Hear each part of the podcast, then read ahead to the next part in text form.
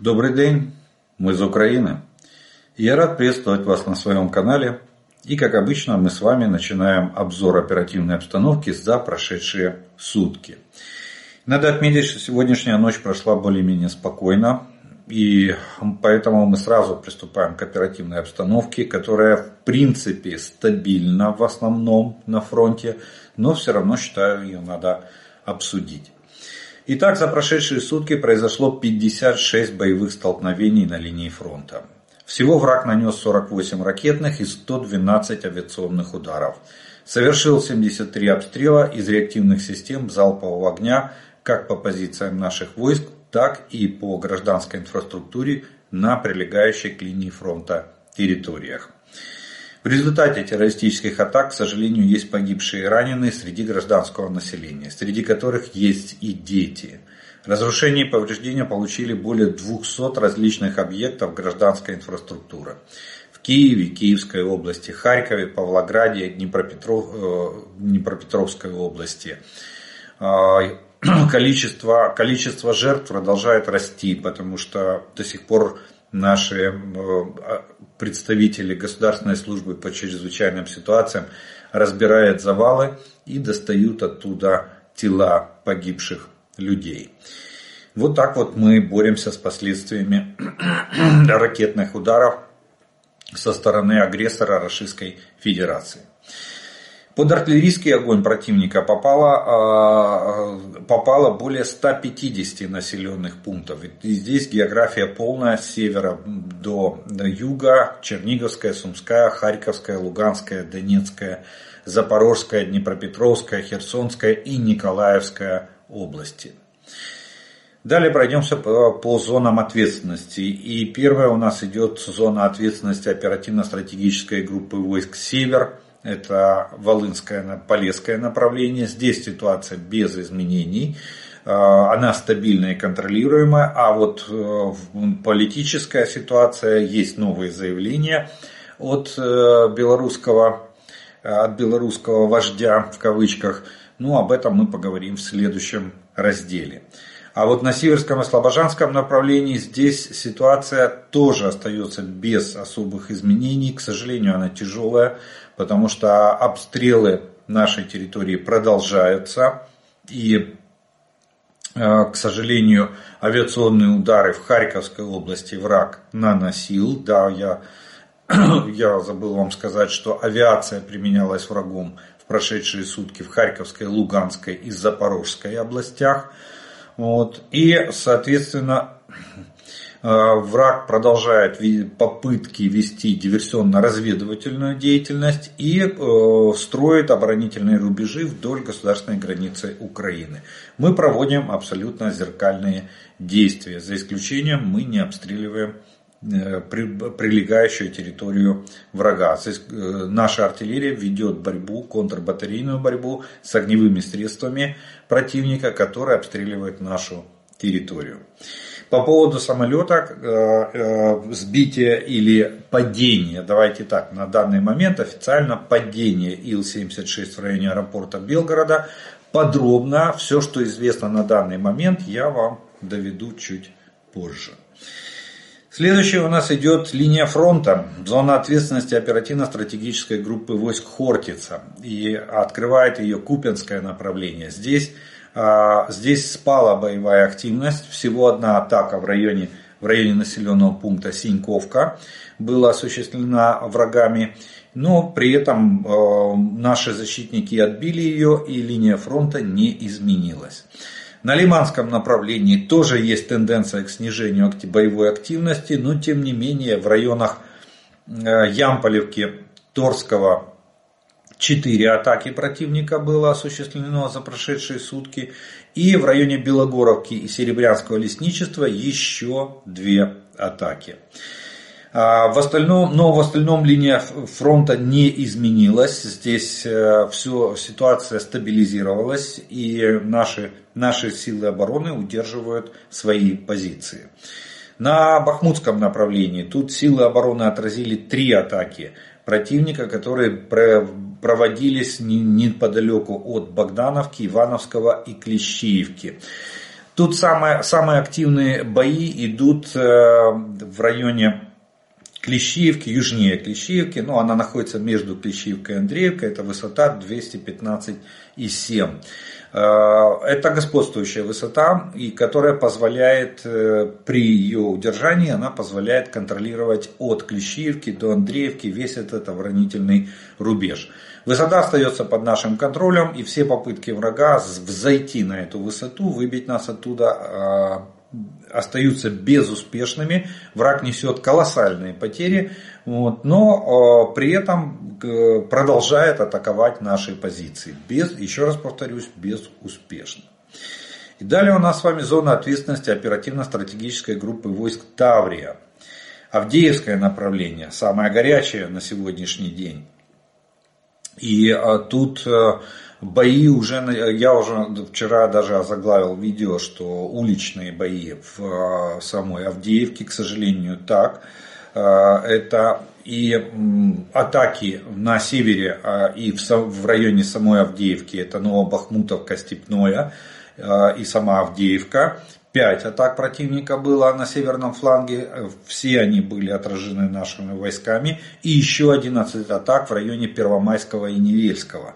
Здесь э, тоже линия фронта без изменений. В эти сутки, а, еще раз повторюсь, в основном линия фронта стабилизировалась. И, и несмотря на такое большое 16 атак на всем оперативном направлении Авдеевском, тем не менее нашим войскам удалось удержать все позиции, которые они занимали. Там идет разговоры, ходят рассказы, что какая-то волшебная труба появилась на глубину до километра в Авдеевке. Нет, на сегодняшний день самая достоверная информация, которую мне удалось э, а, а, обнаружить, это то, что э, российские захватчики могли использовать канализационный коллектор – там, как правило, прокладывается 800 или 1000 труба, иногда даже 1200 диаметр трубы. Вот, э, но пока сейчас эта информация э, проверяется, вот, но тем не менее других каких-либо там волшебных труб, по которым враг мог передвигаться, на сегодняшний день в Авдеевке не существует. Их никто, их никто специально в качестве ходов сообщения, как в некоторых пабликах об этом говорится, не строил. Вот. Ну а насчет э, коллектора, еще раз говорю, дождемся официальной информации, посмотрим, будет ли она подтверждена, что враг смог воспользоваться а, канализационными сетями. Ну, врагу не, при, не привыкать к, к атмосфере а, канализации, ну, может быть. Далее у нас идет Маринское направление, не менее активное. Тоже 16 атак было осуществлено вражескими войсками на Маринском направлении. И направление основных ударов тоже не изменилось на Маринском направлении. Это в основном Георгиевка и Новомихайловка. Туда в основном пытается пробиться враг, но все атаки были безуспешными. Противник понес потери и откатился на исходные рубежи. Шахтерское направление, тут затишье, более-менее затишье, э, позиционные бои, перестрелки и обмены артиллерийскими ударами. Э, наступательных штурмовых действий ни одна из сторон на шахтерском направлении не производили. Запорожское направление, тут э, противник попытался немножко изменить или активизироваться на другом участке южнее Красного. Э, э, западнее Вербового и Работина. Ну, из нового только населенный пункт южное, южнее немного Красного появился вот участок, где они попробовали атаковать. Всего 4 атаки на Работинском плацдарме смог осуществить враг. Безуспешно понес потери и отошел на исходные рубежи. Далее зона ответственности оперативно-стратегические группы войск Одесса. Это Херсонское направление. И тут э, силы обороны Украины продолжают э, мероприятия по наращиванию боевых потенциалов плацдарма.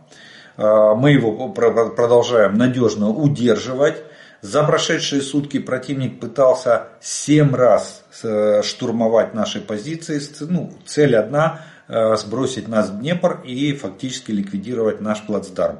Все семь штурмов были отбиты нашими войсками, враг понес потери и отступил. Ни один из них не увенчался успехом. Так что плацдарм продолжает жить и сражаться на левом берегу Днепра.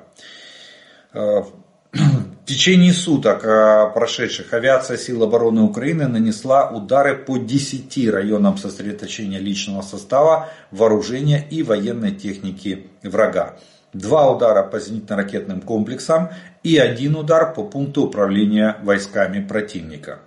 Также силами и средствами противовоздушной обороны Украины было уничтожено 15 крылатых ракет типа Х-101, Х-555 или Х-55, 5 баллистических ракет «Искандер-М» и 2 управляемые авиационные ракеты Х-59. Это результаты по вчерашнему ракетному удару. А вот подразделения ракетных войск и артиллерии нанесли удары по одному району сосредоточения личного состава вооружения и техники врага, два удара по средствам ПВО вражеским, 9 э, ударов по огневым позициям артиллерии противника и по один удар по станции радиоэлектронной борьбы противника. Ориентировочные потери вражеские за прошедшие сутки в общей сложности составили в личном составе 840 оккупантов, в технике и вооружении в танках 13 единиц, в боевых бронированных машинах 31 единица, в артиллерийских системах 61 единица, реактивная система залпового огня 1 единица, Средства противовоздушной э, обороны 2 единицы. Э, беспилотников оперативно-тактического уровня 37 единиц. Автомобильной техники 49 единиц и специальной техники 7 единиц. Вот такой вот урожай собрали силы обороны Украины за прошедшие сутки на всех оперативных направлениях и на линии фронта от Сватова до Олешек. Ну а мы с вами э, поговорим немножко о военной и военно-политической обстановке, которая складывается в Украине и вокруг нашей страны. Понятно, что новость дня сегодняшняя это падение, официальная э, версия падения э, Ил-76 в районе аэропорта города Белгород. И из той информации, как я и обещал, что известно на данный момент. Ну, первое, вся информация о наличии украинских пленных на борту этого самолета не подтверждена. Она распространяется только российскими СМИ. Так что будьте осторожны, не станьте повторителями а, информационно-психологической спецоперации, которую тут же подхватили а, российские СМИ. Надо, надо отметить, э, что, а, во-первых, э, при, на месте падения самолета э, было, обнаруж... было разбросано очень много а, документов, бумажных документов. Место падения было тут же оцеплено российской полицией. Никого туда не пускали, но фрагментов тел на месте крушения самолета нет.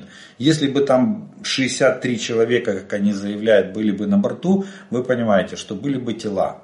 Вспомните крушение рейса MH17 э, на, на Донбассе в 2014 году. Э, тела были разбросаны в радиусе нескольких километров от места падения самолета. Здесь хотя бы одно тело или фрагмент должны были бы быть увиденными очевидцами. Их нету. Это раз. Второе. Э, самолет, этот самолет вылетал из аэропорта. То есть он набирал высоту, а не приземлился.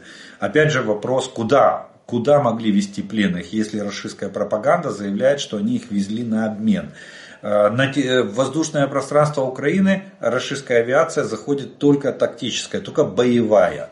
А транспортная авиация не заходит. После боев э, в районе Макарова ни э, российские транспортники больше не рискуют заходить в воздушное пространство э, Украины, потому что они будут сразу же, сразу же сбиты. Вот. Поэтому он набирал высоту, а не, э, а, не, а не снижался или заходил на посадку. Это раз. Плюс э, э, мощность взрыва. Самолет, э, как правило, на взлет, падающий, который при взлете, у него полные топливные баки. Поэтому, поэтому такой, такой был ну, я сказал, яркий взрыв. Большой детонации о наличии есть версия о том, что он перевозил ракеты зенитно-ракетного комплекса С-300, но если он вылетал, то ракеты были выгружены. И, кстати, детонации или э, второе, повторные детонации ракет на борту самолета или такого мощного взрыва, который бы разнес там все и вся, если бы он был полный этих ракет, тоже на, на данный момент не зафиксировано. Видео показывает, что он сваливается на крыло, падает и взрывается. И тот взрыв, который мы видим на видео, больше похож на именно на возгорание топлива вот, в момент крушения, крушения самолета. И еще э, он двигался в направлении от э, границы Украины, а не, а не в сторону границы Украины. Так что э, вопрос, был ли он сбит, остается пока что открытым. Ждем подтверждения нашей разведки, ну и возможно то, что может быть появится какая-то новая версия а, в, а, в, в российских пабликах, и тогда мы, мы узнаем более подробно. Если был сбит, а не техническая неисправность. Кстати, очевидцы из поселка, возле которого он упал, пишут в социальных сетях, что он дымил. Он начал набирать высоту и вдруг самолет задымил. Никто не пишет про взрыв и хлопки, ну кроме немецкого издания Bild. Вот они уже, э, что самолет упал после взрыва в воздухе. Видимо, они там наблюдали, были среди местных. Они уже написали. Хотя на видео не видно взрыва, а просто задымление самолета и э, потеря им, э, и потеря им летных, летных свойств, что вызвало, что стало причиной падения падения его на землю. Так что вот так вот осторожно с дубликацией информации.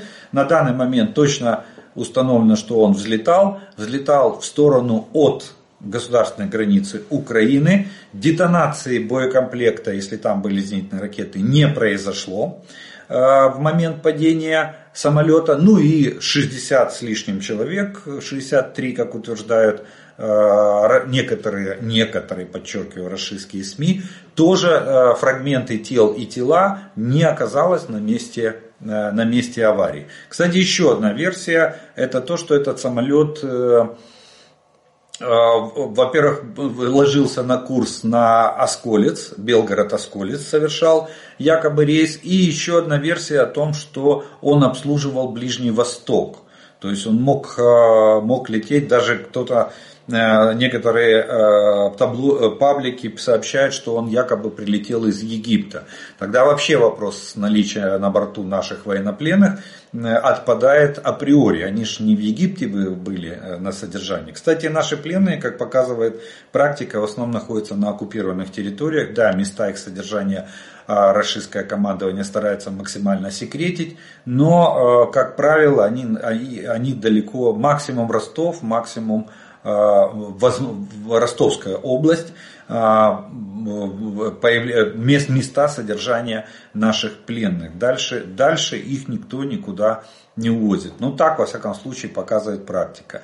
И да, Главное управление разведки Министерства обороны Украины на данный момент подтверждает факт того, что на сегодня был запланирован обмен пленными и на данный момент он пока еще не состоялся. Но где Белгород и где обмен пленными э, на линии, на линии фронта, э, это две большие разницы. Вот, э, вот такая вот, это весь объем информации, который, который вот удалось собрать на момент записи этого ролика. Так что будьте осторожны с информацией, проверяйте источники и не поддавайтесь провокациям со стороны врага. Далее, а, Словакия. Встретились два премьер-министра. Премьер-министр Словакии Фица, Роберт Фицо и наш э, Шмигаль, э, премьер-министр Украины. Встретились они в Ужгороде. Хотя э, недавно Фицо заявлял, что в, Ужгород, что в Киеве оказывается нормальная жизнь, даже сразу после обстрелов, но, видимо, приехать в Киев побоялся.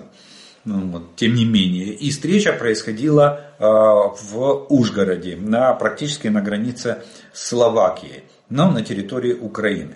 И самое интересное, как бы, о небо, Тут э, заявления, политические заявления Фица полностью разошлись с теми намерениями и делами, которые он собирается проводить на посту премьер-министра. Э, первое, что по итогам встречи двух премьеров, что мы можем констатировать. Первое, правительство Словакии не будет блокировать покупку Украины оружия и техники у словацкого бизнеса. Но это он, правда, заявлял изначально, что в контракты, в частные контракты он вмешиваться не будет и ни в коем случае не будет препятствовать э, сотрудничеству в военно-промышленном комплексе, в оборонной сфере между Словакией и Украиной. Далее, будем сотрудничать в вопросе поставок со стороны словацкой компании техники для возведения оборонных рубежей э, в Украине. То есть, оказывается, теперь еще словацкие строительные компании могут поучаствовать в строительстве нашей стратегической линии обороны. Э, также он заявил, что э, Словакия не будет препятствовать программе, программе, она называется Ukraine facility, которая, которая предусматривает выделение Украине 50 миллиардов евро со стороны Европейского Союза. Э, хотя Виктор Орбан, э, премьер министр Венгрии, он, вот он стоит насмерть ни в коем случае. Сейчас он там меняет свои условия, но он старается эту программу завалить как всеми силами и всеми своими возможностями. А видите, Фицо словацкий премьер вдруг сказал, что он проголосует за эту программу и препятствовать ей не будет. Вот такие вот э, результаты встречи в Ужгороде двух премьер-министров Словакии и Видите, на деле, конечно, оказалось, что видимо, выгодно Словакии и а, в сотрудничество в оборонной сфере с Украиной, и участие словацких компаний в строительстве оборонительных рубежей в Украине. Ну и, естественно, Словакия. А еще Фица сказал, что он поддержит все шаги по евроинтеграции Украины. Ну, вот такая вот э, неожиданная, я бы сказал, резкая смена позиции словацкого премьера э, в отношении нашей страны, что приятно отметить. Соединенные Штаты дополнительно выделят Украине 11,8 миллиарда долларов для покрытия дефицита бюджета. Об этом заявил министр финансов США. Он сказал, что есть средства, это дополнительные средства, внебюджетные средства, и они могут быть выделены по заявке или запросу президента Соединенных Штатов. Или, ну, как они любят говорить, э, если Белый дом попросит, то, конечно же, Министерство финансов выделит эти, эти средства. Так что э, даже в этом вопросе, в вопросе покрытия бюджет, бюджетного дефицита в Украине, Соединенные Штаты готовы нам дальше помогать. В Польше, в Польше начинается общенациональный протест фермеров. А, на дороге городов и сел будут выведены тракторы и другая техника более чем в 150 городах Польши. Протест будет проходить в форме медленного движения колонны или демонстрации э, вдоль дороги. Цель митинга – восстановить бесконтрольный импорт сельскохозяйственной продукции из Украины и других стран за пределами Европейского Союза, не соблюдающих европейские стандарты. Ну, в принципе, э, скажем так, я так понимаю, что если мы впишемся в европейские стандарты, то мы из этого списка выпадем. Какие еще другие страны входят в этот список, не уточнялось. А, но тем не менее посмотрим как. А, главное, чтобы не перекрывали границы. Главное, чтобы мы могли спокойно э, возить и вывозить грузы и товары из э, Украины и в нашу страну со стороны, э, со стороны Польши. И вот новости из, из Минска, с, с Белоруссии. В чем она состоит? В том, что Белоруссия обиделась. Обиделась на НАТО. НАТО начало свои учения и не пригласила Беларусь а, и не предупредила о них. Это нарушение международных соглашений, заявил помощник министра обороны а, Республики Беларусь. Цель этих учений – сдерживание российской агрессии и и вопрос, естественно, возникает вопрос, почему не пригласили Белоруссию. Но, по-моему, тут ответ очевиден. Зря они обижаются. Во-первых, потому что Российская Федерация разрушила договор о, о, о, о верификации.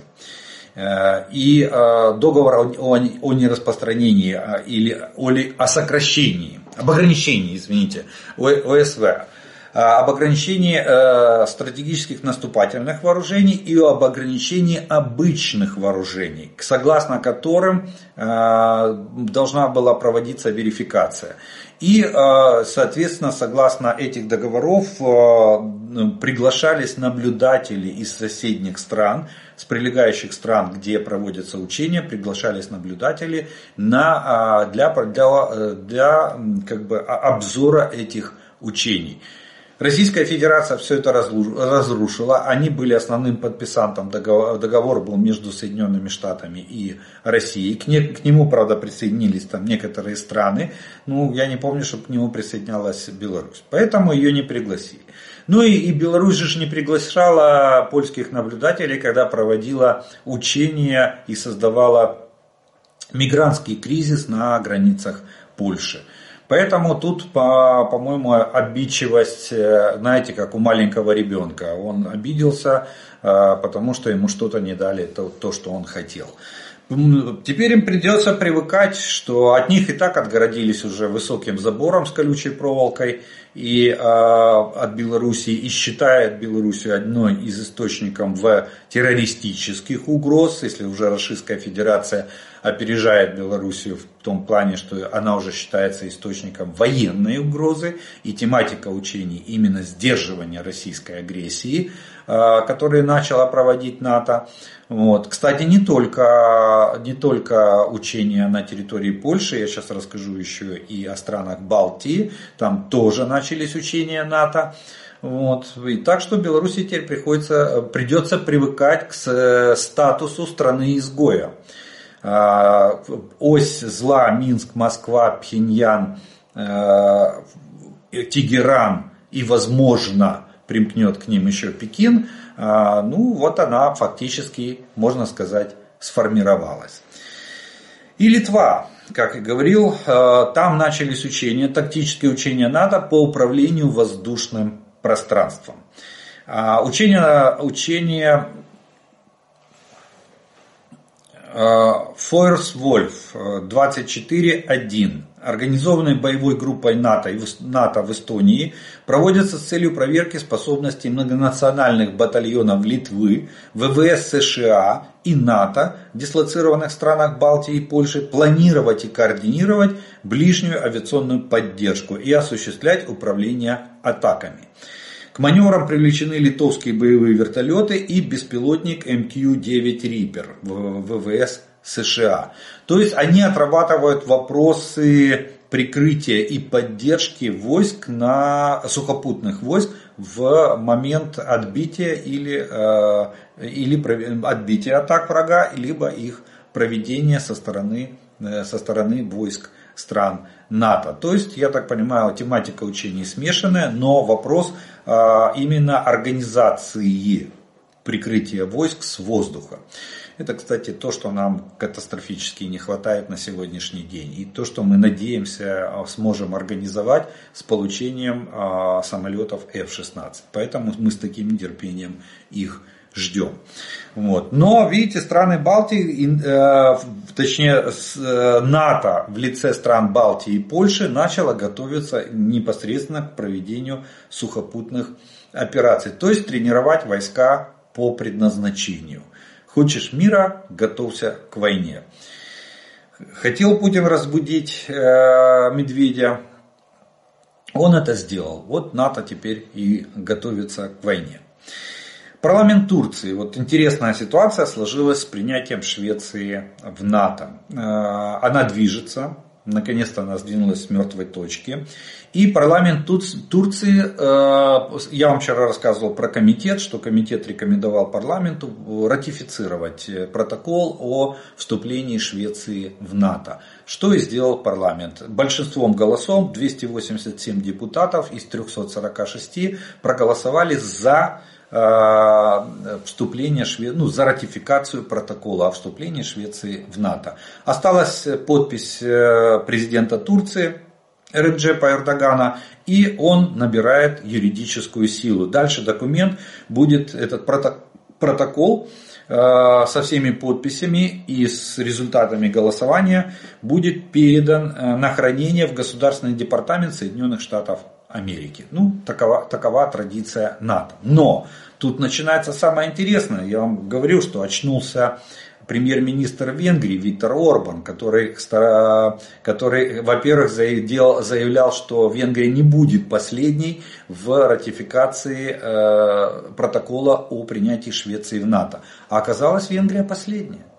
Турция практически все сделала, осталась подпись президента и все, и документ набирает юридическую силу. А премьер-министр Венгрии начал писать ультиматумы шведскому, а, шведскому премьер-министру. Я тоже вам вчера об этом рассказывал. Есть продолжение, есть ответ шведского теперь премьер-министра.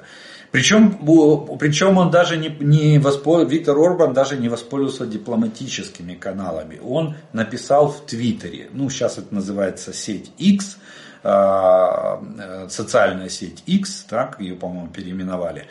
Вот. Он написал, что он хочет встретиться со шведским премьер-министром и обговорить условия э, ратификации венгерским парламентом э, протокола о вступлении Швеции в НАТО. И что ответил шведский премьер-министр? Он сказал, что в этой ситуации нет причин для переговоров. Ответил, ну, кстати, не премьер, а ответил министр иностранных дел Швеции в ответ на приглашение Орбана посетить Будапешт. Э, по словам министра, в письме, направленном правительственным учреждениям, нет ни одного упоминания о переговорах. То есть ратификация протокола не предусматривает ультиматумов или каких-либо выставления условий от стран, которые его ратифицируют. Так что Орбана еще раз поставили на место э, с его вот, ну, такой, видите, такие диктаторские замашки, что надо всем поставить условия, э, что просто так выполнить протокол оказывается, не получается. Э, также вот, так, вот такая вот ситуация. Посмотрим, как отреагирует. Ну, видите, балт, начался словесный балт между Швецией и Венгрией. Хотя я считаю, что Швеция ответила абсолютно достойно, напомнив Венгрии, что неуместный торг здесь неуместен, как говорил в свое время Остап Бендер. Вот. И э, вишенкой на торте сегодняшнего военно-политического блока будет опять же новость. Ну, журнал The Economist начал нас радовать. Э, одна новость за другой, одна лучше другой. Э, относительно, относи, в этот раз новость э, относительно мигрантов. Вот как раз тот больной вопрос, который Соединенные Штаты, кстати, они его загнали в угол. И знаете как, Э, фактически решение вопроса об изменении мигрантского законодательства в США э, это предлог для того, чтобы не вносить в зал э, Конгресса на голосование, не ставить законопроект о выделении денег для военно-технической помощи Украине, Израилю и Тайваню. Вот так, вот так примерно выглядит ситуация. Так вот, журнал The Economist пишет, что в 2023 году, то есть по итогам 2023 года, на южной границе Соединенных Штатов, это мексиканская, США граничит с Мексикой, а, задержаны нелегалы. 43 тысячи граждан Российской Федерации, 42 тысячи индейцев и 24 тысячи китайцев.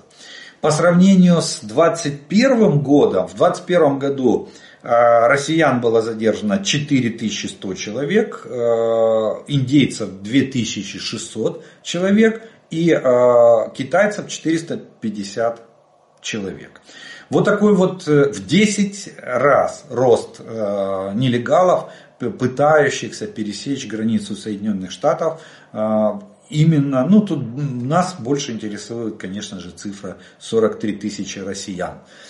Причем, видите, люди из, из ряда стран БРИКС усиленно побежали в Соединенные Штаты Америки на, наряду с венесуэльцами, сальвадорцами, гондурасцами и прочими представителями Латинской Америки, которые традиционно массово бегут в Соединенные Штаты. Это, кстати, опять же, мы возвращаемся к мигрантскому а, законодательству о миграции в Соединенных Штатах Америки. Но россияне, как всегда, впереди планеты всей.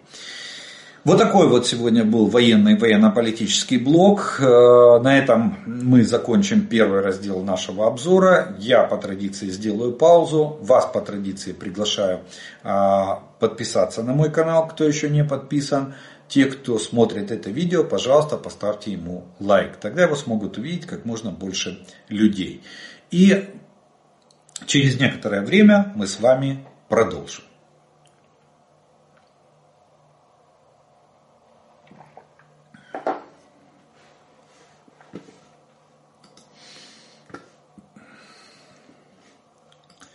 А продолжим мы с вами, как обычно, это по традиции ответом на те вопросы, которые вы прислали к предыдущим видео. И первый вопрос сегодняшнего дня будет э, звучать следующий. Просто крик души. Почему, когда лупят по Харькову, мы не можем э, сбивать их ракеты, а когда ответка, они сбивают наши? Как так? Ведь тут ведь такое же расстояние. Ну, во-первых, э, мы, э, никто вам сказал, что они сбивают. То, что они рапортуют о сбитии, если там действительно была а, ответка нашими, нашими системами, ну, э, если брать, допустим, если брать данные Министерства обороны РФ, то там, должны, там прилетали ракеты Альхар. Ну, во-первых, это я вам объяснял, это не ракеты, а это снаряды, реактивные снаряды. Они есть, да, они есть с дальностью 120 километров, а, да, они высокоточные, то есть управляемые, вот, но э, дело в том, что российская сторона до сих пор не предоставила ни одного доказательства того, что они сбили. Это раз.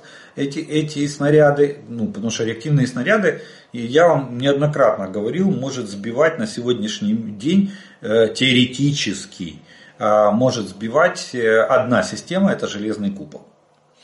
Вот. вот она, да, она может, может по своим тактико-техническим характеристикам перехватывать реактивные снаряды, а, которые летят в зоне ее досягаемости. Ну, естественно, такой системы в РФ нет. Поэтому перехватить реактивный боеприпас а, в Российской Федерации ну, не могут никак.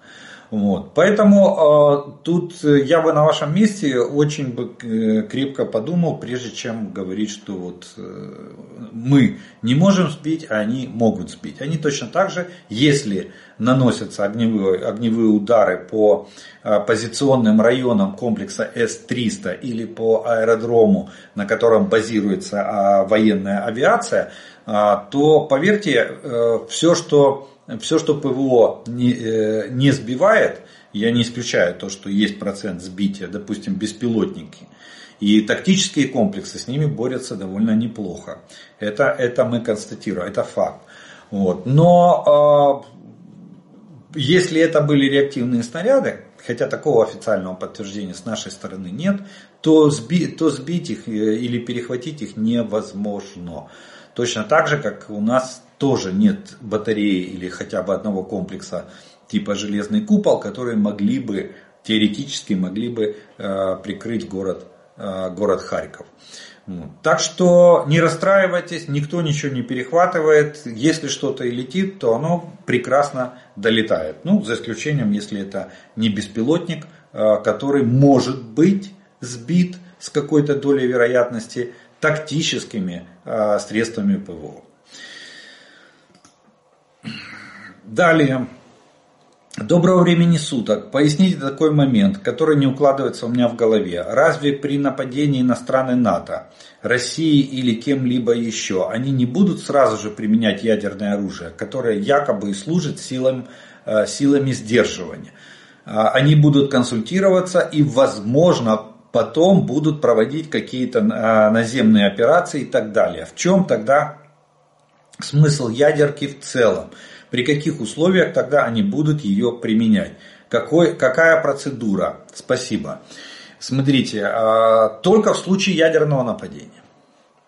Вот единственная процедура, которая, которая прописана безоговорочно в протоколах НАТО, это то, что если а, угроза ядерного нападения, то а, и, э, они сразу же применяют ядерное оружие. Ядерка на ядерку. Почему смысл сдерживания, что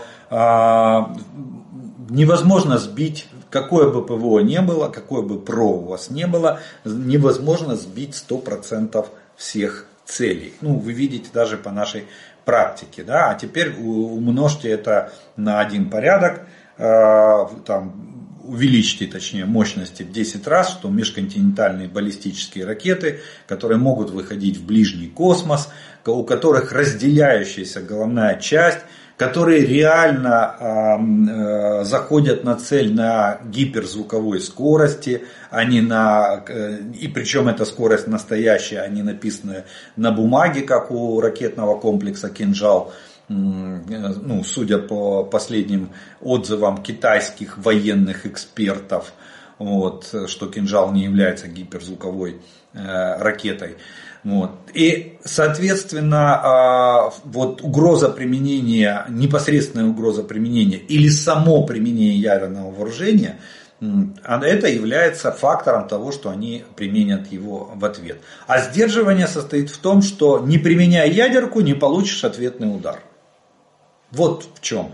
А с учетом того, что все-таки в Российской Федерации системы ПРО намного хуже – по своим технологическим и тактико-техническим характеристикам, чем, а, чем в странах-членах НАТО. Кстати, НАТО тоже время зря не теряло. Я напомню, что они построили коллективную систему противоракетной обороны. И а, а, станции обнаружения, э, раннего обнаружения находятся в странах Балтии, в Польше и в Румынии. То есть они создали такую разведывательную дугу э, вдоль э, восточных границ НАТО, которые обеспечивают им своевременное выявление, плюс не забывайте спутники, плюс не забывайте самолеты дальнего радиолокационного обнаружения типа АВАКС, э, который, кстати, АВАКС, кстати, в отличие от российского А-50, видит в 5 раз дальше, чем А-50 если, ну, там 4, до 1000 километров АВАКС может видеть, а А50 там 250-270 километров. А если не модернизированная версия, то до 200. Вот. Так что э, вот, этот, вот этот весь комплекс дает э, шансы э, Западу нанести ответ на встречный ядерный удар. Когда-то боевой устав советской армии, часть, э, по-моему, первая, да, э, начинался именно статья номер один была «Ответ на встречный ядерный удар», так как доктрина в Советском Союзе была оборонительная, и первый ядерный удар нанести, ну, как бы было не по доктрине. Поэтому вот написали, что если мы засечем, э, ну, если Советский Союз засечет пуски ядерных ракет э, с Европы или там с э, США, то вот пока они летят, идет ответ на встречный ядерный удар. Вот это фактор сдерживания. Не махай ядерной дубиной, не получишь ею же по голове. Вот примерно такой принцип, если говорить простым человеческим языком. Применение ядерного оружия только в ответ на применение ядерного оружия вот, на сегодняшний день. Россия, кстати, пытается сыграть э, вот в игру, э, как во Второй мировой войне, войне.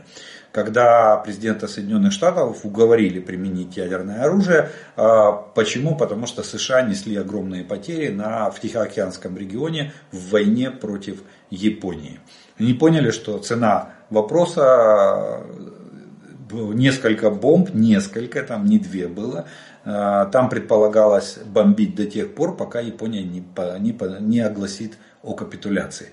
Ну, император Японии после второго взрыва а, принял решение, обратился к нации о том, что надо капитулировать, иначе нас сожгут в ядерном угаре. Вот, вот, так, вот, вот так вот было а, применено ядерное оружие во Второй мировой войне. А на сегодня вот ситуация обстоит именно там. Именно так, как я вам сейчас обрисовал. Э, следующий вопрос. Так, підкажіть, будь ласка, чи доцільно Збройним силам України використовувати розвідування за допомогою аеростатів? Як це зараз масово роблять китайці навколо Тайваню? Це дешевше, ніж дрони, а а також е, їх можна підняти дуже високо. Дякую. Ну, этот вопрос уже опять вернулся в, на, в, в информационное пространство. В начале войны мы э, много об этом говорили. На сегодняшний день плотность э, средств ПВО настолько высока, что даже авиация боится летать в районе линии фронта. Я имею в виду особенно со стороны врага. У нас э, есть, есть проблемы. Тактических средств нам хватает, средней дальности не хватает. Но Поверьте, если брать аэростат, то надо в тактической глубине поднимать его, то есть непосредственно за линией фронта. И вероятность того, что он будет сбит, ну, практически равняется 100%, если не больше. Вот. Э, поэтому, э, а развернуть аэростат за нулем, то есть за первой линией обороны, э, развернуть аэростат, накачать его гелием или там водородом, ну гелием обычно, и поднять его в воздух, как вы его не маскируете, э, он, ну, это просто сразу же сделать, все равно, что вывести слона на, в чистое поле и сказать, и сказать, что его там не видно. Вот. Поэтому, поэтому это не применяется. Вот расположение камер, вот так как делает наш враг, э, вот тот же Муром П, да, комплекс э, наблюдения, Э, с тепловизийным каналом, они, они его расставляют где, где только могут. На вышках связи, на деревьях, на высотных зданиях, на холмах, э, в окопе на треноге, чтобы он видел. Вот этот это вариант, да, достаточно. До 10 километров э, максимально видит комплекс и технику, и людей, и днем, и ночью. И, и зачем им возиться с аэростатом? То же самое с нашей стороны. Вот. Зачем, э, зачем поднимать аэростат, когда можно поднять разведывательный дрон а, и, и в режиме онлайн получить ту же информацию. Тем более, если, допустим, враг а, в какой-то период времени отключает станцию РЭП или, допустим, дрон не попадает в диапазон постановки помех, то он спокойно летает над позициями врага и передает разведывательную информацию. А если это камикадзе, то еще и поражает цель, как, как только ее находит. Так что, ну, аэростаты давайте оставим в истории, в Первой мировой, как, как это и было э, в те времена. А що з білорусами? Чому наша влада, закриває очі, научить білоруських військових? Вони були під вони були від початку, є і тепер. Так а что наша, что, что вы имеете в виду, наша власть закрывает глаза на участие? Ну, они участвуют в качестве наемников. Кстати, помните, буквально неделю назад мы с вами вели разговор, я вам рассказывал, что из Белоруссии вылетел самолет Ил-76, Э, военно-транспортный э, вооруженных ВВС э, вооруженных сил Белоруссии и направился в Российскую Федерацию. Кстати, тогда я высказал предположение, что это возможно часть, ну судя по тому видео, которым сопровождалась эта новость, они шли там с личными вещами на погрузку, без оружия, без техники, вот. Я предположил, что это могли быть наемники, те, кто согласились подписать контракт с вооруженными силами РФ. Вот мы увидели одного из наемников, в, возможно, мы увидели одного из наемников в рядах э, армии Российской Федерации. Он не комбатант, он военный преступник, теперь его данные будут переданы и включены в уголовный иск против РФ, в том числе и против Белоруссии, потому что это гражданин Белоруссии, а, что он принимал а, участие в войне в качестве наемника на стороне Российской Федерации. А, вот и все. А так, э, что, что вы имеете в виду? Ну, э, можем мы, э, я думаю, что МИД сделает, если когда данные все будут подтверждены, его документы дойдут сюда до, наших, до нашего руководства, то наверняка Министерство иностранных дел направит ноту протеста Белоруссии. Хотя вот это, это все, что мы можем сделать. А главная задача это то, чтобы данные этого наемника попали в Гаагу, попали и были включены в, в иск уголовный иск трибунала, который готовится над Российской Федерацией. Вот, вот это, это главная задача на сегодняшний день. А так, ну, поймали мы сомалийца, что теперь? Э, мы его, мы его, да, мы вот, кстати, его как некомбатанта, э, как наемника, мы по, по большому счету обязаны его э, передать Международному уголовному трибуналу как военного преступника, либо содержать его в местах лишения свободы до, до того, как он будет представлен на вот этот Международный уголовный суд. Ну что ж, вот такие вот вопросы прозвучали сегодня в нашем выпуске. На этом мы вторую часть ответа на вопросы закончим. И у нас остается третья, это комментарии, приветствия и пожелания, которые вы прислали к предыдущим видео. И первый комментарий сегодняшнего дня прозвучит следующий. Называется он, ну он как маленький рассказ. Орбан и шведы. Первое. С кем поведешься, от того и наберешься. Гопник с Питера передал э, дух поведения, минуя все дипломатические э, реверансы. Теперь через э, соцсети приглашают, э, приглашают, дожились. Скоро через ТикТок обращаться будут. И второе, э, пункт первый, это троллинг на слова Путина э, кто как обязывается, тот тем и называется, кто как обзывается, тот тем и называется. Да, Путин сказал такую фразу несколько лет назад.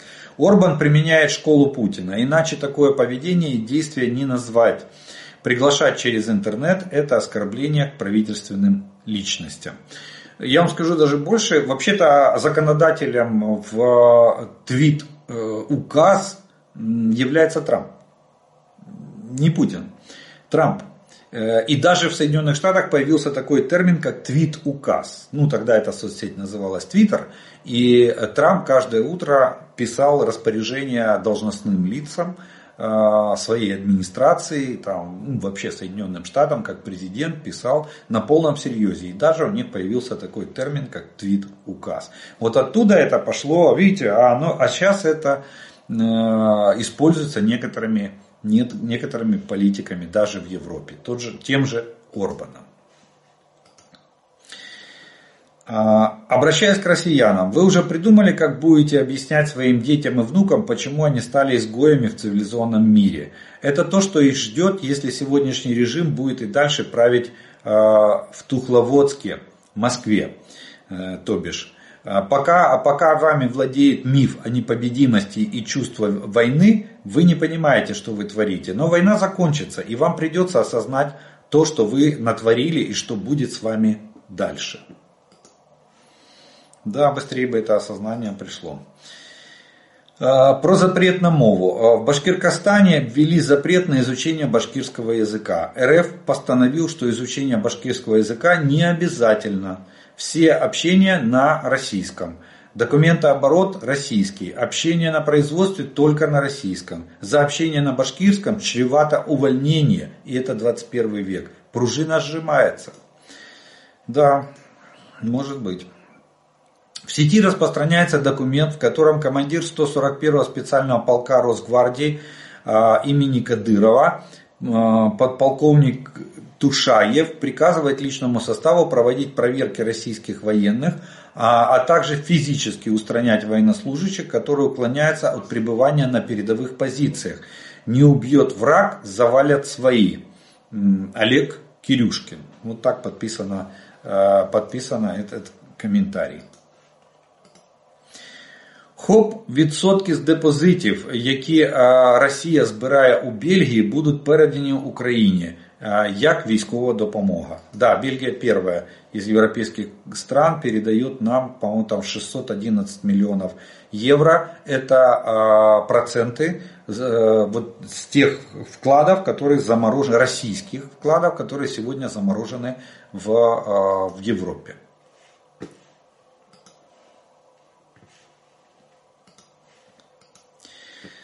Никто не может объяснить, зачем нужна была эта безумная война. Для россиян, живущих от Владивостока до Байкала, а в перспективе и до Урала, имеется две новости. Первая, как всегда, плохая, а вторая хорошая. Начну с плохой. Завтра или послезавтра в их дома постучит прикладом китайский солдат и скажет, ты живешь на моей земле, в моем доме и спишь с моей женой.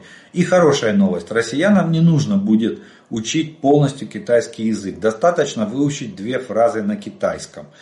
Хозяин, перестань бить меня палкой и можно мне еще риса. Вот такие. Ну, тут написали их э, иероглифами. Я, к сожалению, даже транскрипцию озвучить не могу. Литва Каунас. Ну, молодцы, стандартно, стабильно и постоянно. Инсайдер сообщает, что никакого обмена военнопленными в Белгородской области не планировалось. Раша, Раш и ПСО. Да, никто в этом не сомневался, что они постараются из, даже из этой трагедии своей а, а, выдавить какое-то какое что-то что гадостное для нас. Уважаемые народы постсоветских стран, при объявлении могилизации в России принимайте дезертиров из России только к себе, э, к себе этнические нации. Если будете принимать к себе этнических русских, то в будущем русский мир из России перейдет к вам с войной по защите русского населения в независимых странах. Ага. То есть те, кто приезжает, должны э, ассимилироваться под местную, местный этнос. Спасибо всем людям, которые оказывают поддержку Украине, будь то финансовую, военную, гуманитарную или даже моральную. Верим в победу ВСУ над всеми оккупантами и выдворение оккупантов с территории Украины. Народ Израиля жив. Ам Ізраїль хай. Українська мова вільних людей. Слава нації, слава Україні, героям слава і пісець Російської Федерації.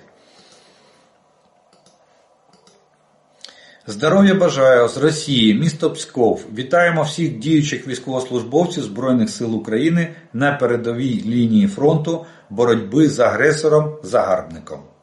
Ну, от такий от колоритний. Глупость расистов надеяться, что их, я, э, что их деяния останутся без наказания. Гибель детей, стариков, разрушение и геноцид еще никогда в истории ни для кого не проходили без наказания. Слава Украине, слава украинскому духу, Украина победит без сомнений. Мы, конечно, хорошо относимся к Польше и благодарны им за помощь, но тем людям, которые меняют отношение к украинцам, мы можем предложить приехать и повоевать вместо нас, защищая Польшу э, своими, а не нашими руками. Мне почему-то кажется, что их понимание тягот украинцев э, значительно прогрессирует. Совесть иметь нужно и голову включать.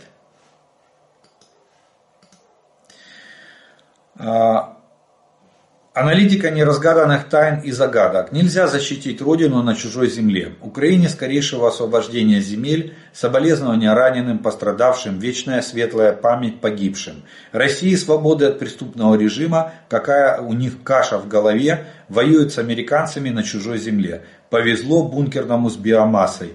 Не страшно, когда народ считает своего правителя идиотом. Страшно, когда правитель считает свой народ идиотом. Этот план РФ похож на конвульсии покойника, который уже умер, но к нему э, под, подсоединили высокое напряжение, а он э, последний раз дернулся.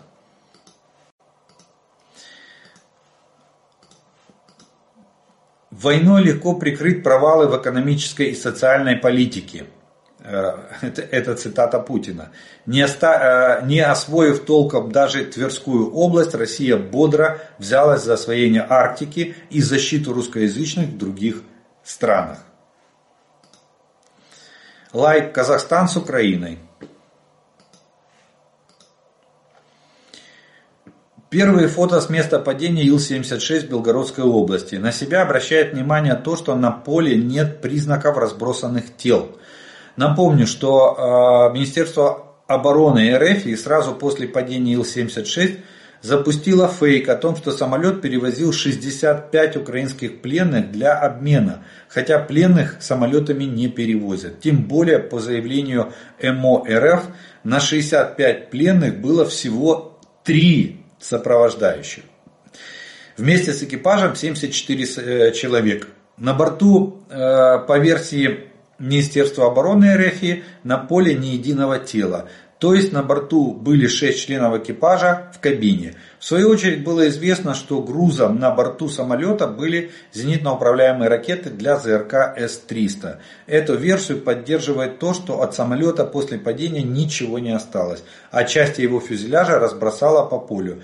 То есть после падения и удара о землю была еще и мощная детонация боекомплекта.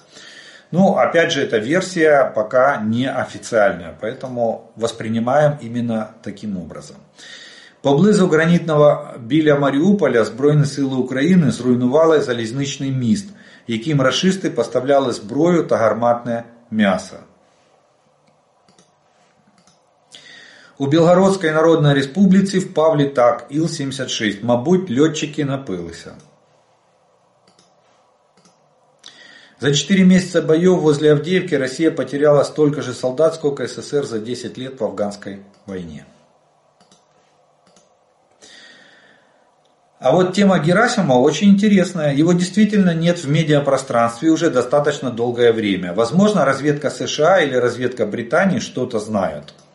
Может быть. И как только они сообщат э, на страницах своих дайджестов, мы сразу же с вами об, об этом поговорим. Турецкий парламент одобрил заявку Швеции на вступление в НАТО. Орбан внезапно пригласил премьера Швеции Ульфа э, Кристерсона в Венгрию обсудить переговоры о вступлении в НАТО. Глава МИД Швеции э, заявил, что у Швеции нет причин вести переговоры с Венгрией. Об этом, э, так как Венгрия официально пригласила Швецию еще в мае 2022 года. думаю, вам, Збройні Сили, е, дякую вам, Збройні Сили України е, з Магадану. Співчуваю загиблим українцям і всім людям України від рашистських терористів. Світла память невинно убиенным. Ну что ж, вот на такой памятной ноте мы с вами сегодня закончим обзор оперативной обстановки за прошедшие сутки. Я благодарю вас за ваше внимание, что вы досмотрели до этого момента. А, также напоминаю, что кто не подписан на мой канал, пожалуйста, э, подпишитесь. Кто смотрит это видео, э, поставьте, пожалуйста, лайк этому видео. Тогда его смогут увидеть как можно больше людей. От себя добавлю слова благодарности спонсорам и тем, кто помогает моему каналу. Ну а мы с вами Продовжуємо вірити в Сили оборони України. Перемога наша, слава Україні!